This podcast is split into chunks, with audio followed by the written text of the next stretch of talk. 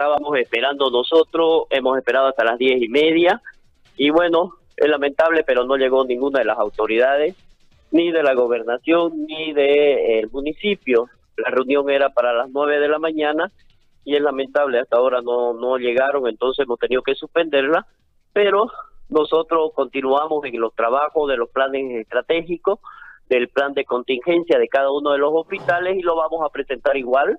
Ya, si ahora ya con ellos, eh, la coordinación que habíamos realizado, pues esperemos que en el transcurso de la mañana, pues eh, veamos a ver si se cita una nueva reunión. Ahora, eh, y el indicador, doctor, y el mensaje, es decir, hay gran expectativa de parte, después de lo anunciado por el gobernador, de la reunión que ustedes sostuvieron, y me parece que también ustedes ingresan nuevamente en un factor de credibilidad hacia, el desgastado sistema eh, político público departamental y municipal y, les vuelven a fallar. O sea, el mensaje es funesto hacia la gente, ¿no?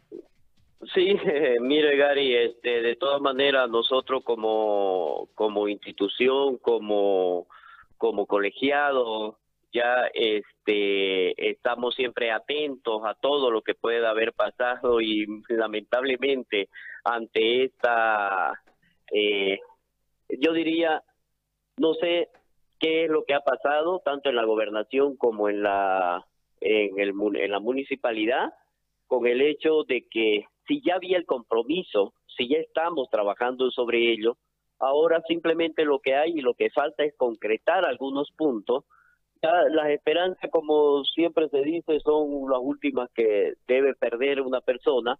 Nosotros sí vamos a seguir trabajando este, sobre el plan de contingencia.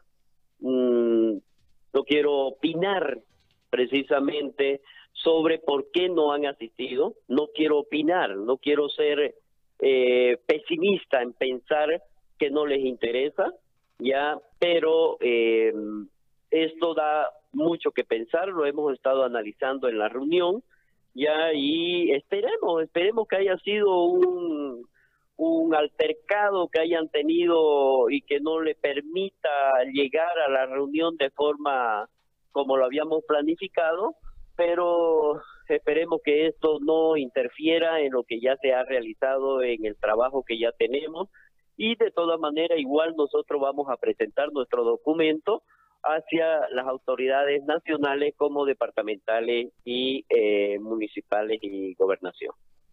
Ahora hay una preocupación, eh, revisaba mientras estábamos en el corte, porque eh, la ciudad está con una normalidad que hay mucha gente que le ha llamado la atención. Ah, obviamente ya no se puede, desde el punto de vista económico, sostener más la medida, más allá de que han dicho que la van a sostener hasta fin de mes. Pero el, el punto es que en este momento donde verdaderamente no sabemos por dónde está el virus, eh, la gente de forma entendible, si usted quiere, ha salido a buscar el sustento. Dice que hay hasta cambistas en este momento en la calle. Eh, lo, que, mire. lo que quiere, lo que puede generar una trepada real, eh, fuerte, y lo van a tener que soportar ustedes, el sistema médico, porque la gente va a ir y yo creo que no se va a poder contener, no, no se va a poder controlar, no se va a poder manejar. Eh, es grave, Gary. Nosotros ya lo hemos manifestado y lo hemos lo hemos hablado acá en la reunión que tuvimos con el gobernador y con la alcaldesa, en la cual las intenciones de este colegio, las intenciones del FECIRME, las intenciones del CODESA es reforzar. Si tienen un plan de contingencia, si existe un plan estratégico, lo que nosotros queremos es, reforzar sobre lo mismo que ya se ha trabajado, sobre lo que ya existe. Por eso era nuestra, nuestra eh, voy a llamarlo ilusión de todos los profesionales de poder trabajar de una manera coordinada. Ahora, mire, Gary, usted algo muy interesante lo que comenta. ¿Qué es lo que tenemos ahora? Tenemos nosotros ya en la cuarta fase de la enfermedad. ¿Qué significa? Que yo no sé si mi vecino, mi secretario, mi, mi conductor, mi, el que va sentado a mi lado tiene el COVID-19. No lo sé. Y eso ya el doctor Pedro Flores lo explicó muy bien, me gustó, Me gustó, lo explicó muy bien. Ahorita yo no sé quién lo tiene, no lo sé quién lo tiene. Y esto complica más todavía la gente, eh, voy a decirlo de una manera cruda, la falta de conciencia que tiene nuestra población. Estoy hablando sobre la enfermedad Gary, después voy a hablar sobre el económico. La falta de conciencia que, que tiene la población, ¿por qué sale? Y muchos de ellos, muchos de los que salimos a la calle, no cumplimos con los protocolos de protección. No cumplimos. Y es lamentable que usted vaya, si usted se da una escapadinga por el mercado, cualquiera de ellos, mire, da miedo, da miedo, Gary. Nosotros hemos visitado los supermercados, hemos visitado los mercados, hemos visitado los bancos. Da miedo, Gary. Donde más regulados se encuentran es a nivel de los supermercados. En los bancos existe un control por parte de la policía, pero en el mercado no existe el control necesario. Eso es muy grave.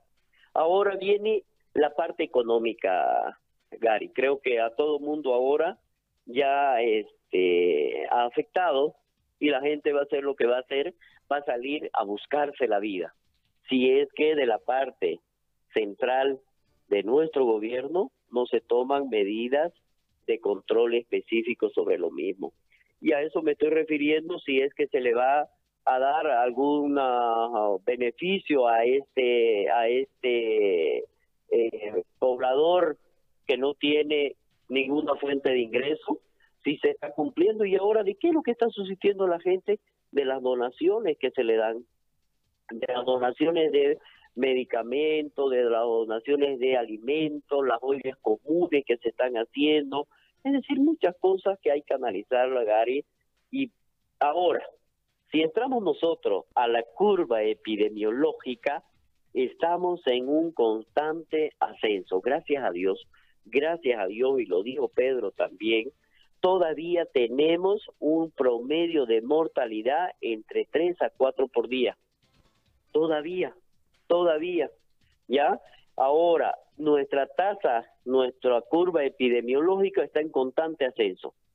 Y como ya lo manifestó en alguna oportunidad también el doctor Pedro, lo voy a volver a repetir yo.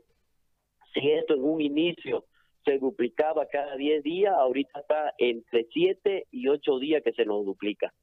Y eso vamos a ir, si continúa la gente saliendo a la calle como lo está realizando, esto va a llegar un momento en que, bueno, ya no van a ser 10 eh, mil o 12 mil como se había eh, previsto para finales de mayo y junio, ya, sino que esto va a duplicarse.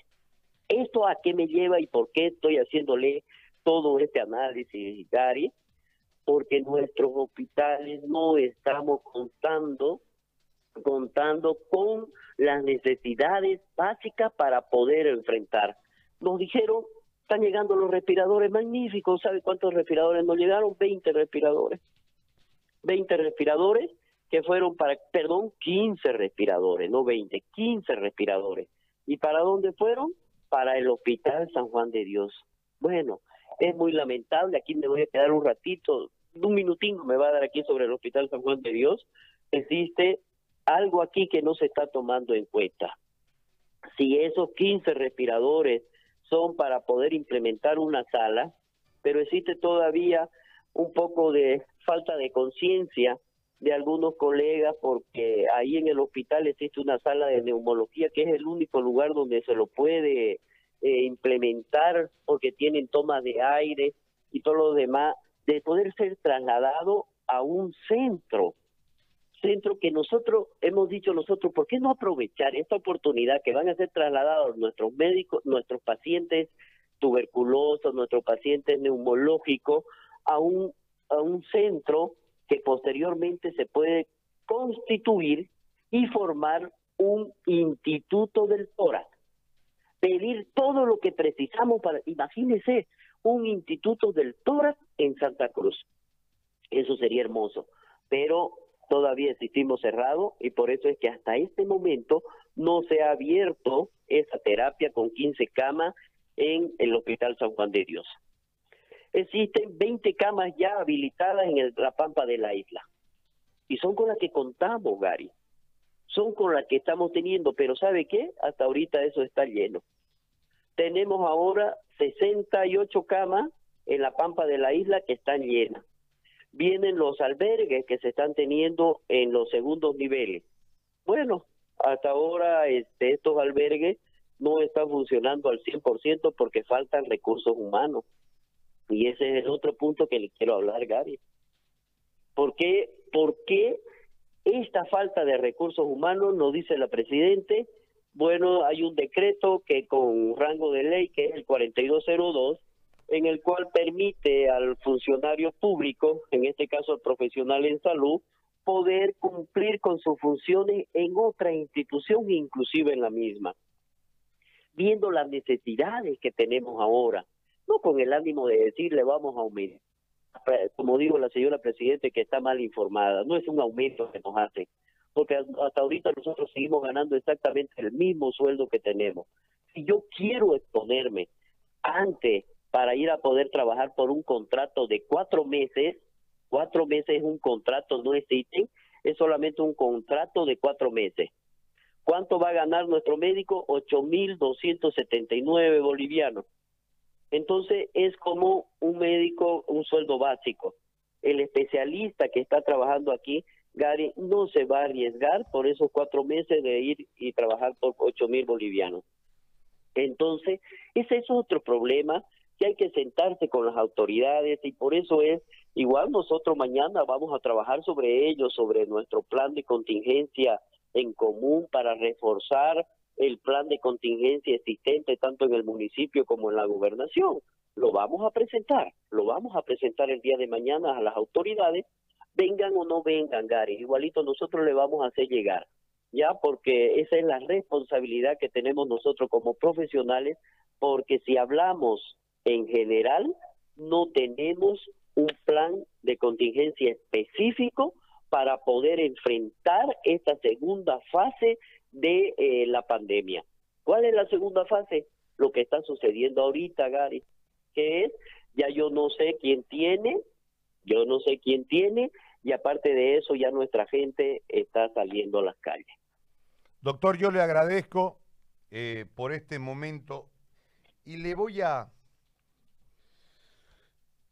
no cuestionar, sino pedirle que nos oriente, a ver, por a veces uno es demasiado apasionado con esto, ¿no? Eh,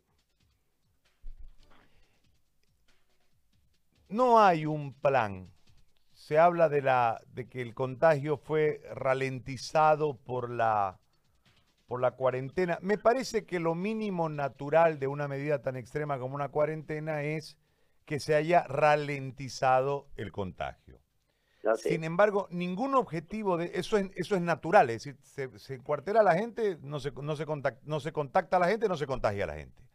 Pero en ese marco de tiempo, ahí viene el plan, porque eso naturalmente se da, la ralentización.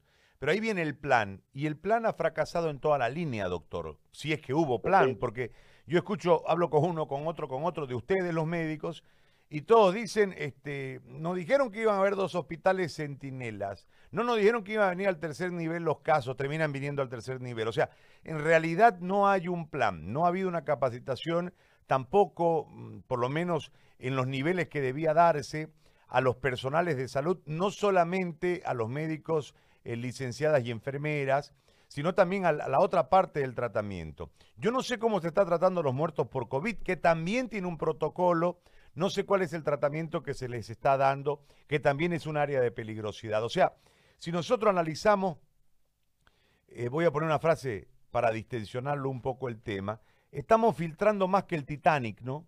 Y el Titanic después del golpe filtró y se hundió. Entonces, eh, yo, cuando dicen vamos a reforzar, ¿reforzar qué, doctor? Si no hay nada. Sí, así es, Gary. Es esa palabra de reforzar existe un plan que supuestamente nos presentaron, nos presentaron, nos presentaron el de la el mm, el municipal, nos presentaron un plan ya que supuestamente lo trabajaron con los directores de los hospitales, al igual que la gobernación. Pero en la reunión en delante de ellos se le dejó claro que ninguno de los médicos, directores, ni gerentes, ni administrativos habían trabajado con la gobernación o con el municipio sobre ese plan que nos presentaron. Por eso es que viene la palabra reforzar, Gary. No porque haya existido, no porque hayan estado trabajando de la forma coordinada con nuestro centro, sino que era para poder nosotros, eh, no con el ánimo de que eh, los médicos siempre van en contra, los profesionales van en contra, no. Ahora nosotros lo que queríamos era colaborar para que ese plan, supuestamente que existe la segunda fase de esta pandemia, era reforzar sobre lo existente. Por eso eran las mesas técnicas de trabajo, Gary. Por eso era la reunión con los, la gobernador, la gobernador, el gobernador y la alcaldesa. Por eso lo estábamos esperando hoy día para ya presentarle nosotros qué es lo que se había trabajado por cada uno de los niveles del primero, segundo y tercer nivel. Y le estoy hablando de las cuatro redes del primer nivel, de los cuatro hospitales del segundo nivel y de los cinco hospitales del tercer nivel. Entonces, aquí ya existe, ya existe un trabajo realizado, ya existe un plan, pero ¿de quiénes? de los directores, de los gerentes. ¿Y qué es lo que queremos? Queremos reforzar supuestamente el plan que ellos tienen. Pero aquí es donde el análisis que yo le he hecho, Gary, ya aquí es el análisis que yo le he realizado. El análisis que yo le decía, existen los hospitales, tenemos nosotros los hospitales con la capacidad suficiente, no. Tenemos nosotros el hospital COVID con la capacidad suficiente, no, porque lo que nos han ofrecido no está a cabalidad.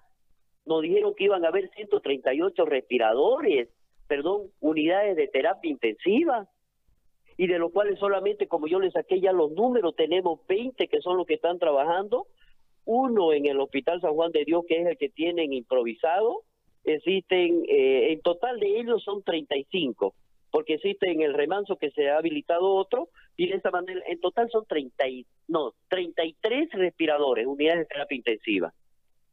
Entonces, a eso es lo que me voy, Gary. A eso es lo que me voy. No es que nosotros vamos a trabajar sobre algo no existente, estamos trabajando sobre lo que tenemos, porque ahora lo que nosotros hemos visto y hemos analizado en cada uno de los hospitales en nuestra visita que hemos realizado, que ese plan de contingencia, ese plan estratégico debe ser con la capacidad instalada. Es decir, Gary, querramos o no querramos, nosotros tenemos a la enfermedad encima y nuestros hospitales, quieran o no quieran, van a recibir pacientes con COVID.